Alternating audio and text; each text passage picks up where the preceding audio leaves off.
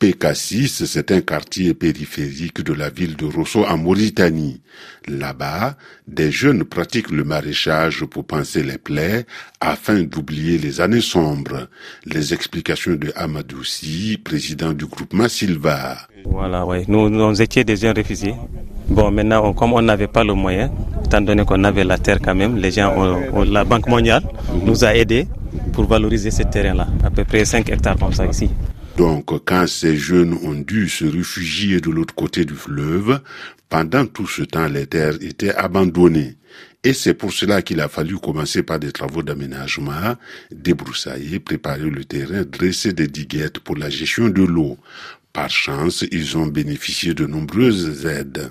On cultive ici le maraîcher, on fait les, courges, les tomates, le mhm. piment, les aubergines et le navet, parfois les pastèques. Tout ce qui se vend, on cultive ça ici. Le groupement, c'était jusqu'à 46 jeunes. Il y avait 15 hommes et 30 femmes. Mais au moment où on a, commencé le travail, comme le terre n'était pas très bon, le premier récolte, il y a beaucoup de gens qui, ont qui, qui, étaient découragés un peu à cause du premier récolte. On n'avait rien parce que la terre n'était pas bon. On a abandonné presque 4 ou 5 hectares comme ça au début. Maintenant, on a pu trouver 5 hectares. Cette terre-là, elle est mieux. Une meilleure terre, des travaux d'aménagement et de nouveaux équipements, c'est tout cela qui a permis de valoriser le travail de ces jeunes. Au moment où on a fait, on a fait cette terre-là, on a valorisé, on a pu trouver de notre première récolte plus de 15 ou 17 tonnes à courge.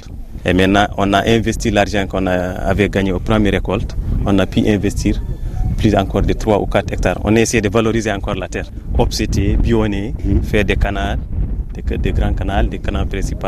C'est mhm. ça, valoriser la terre. Et juste à côté des arbres là, on a aussi des pépinières qu'on a mis là-bas. On va tenter de résumer.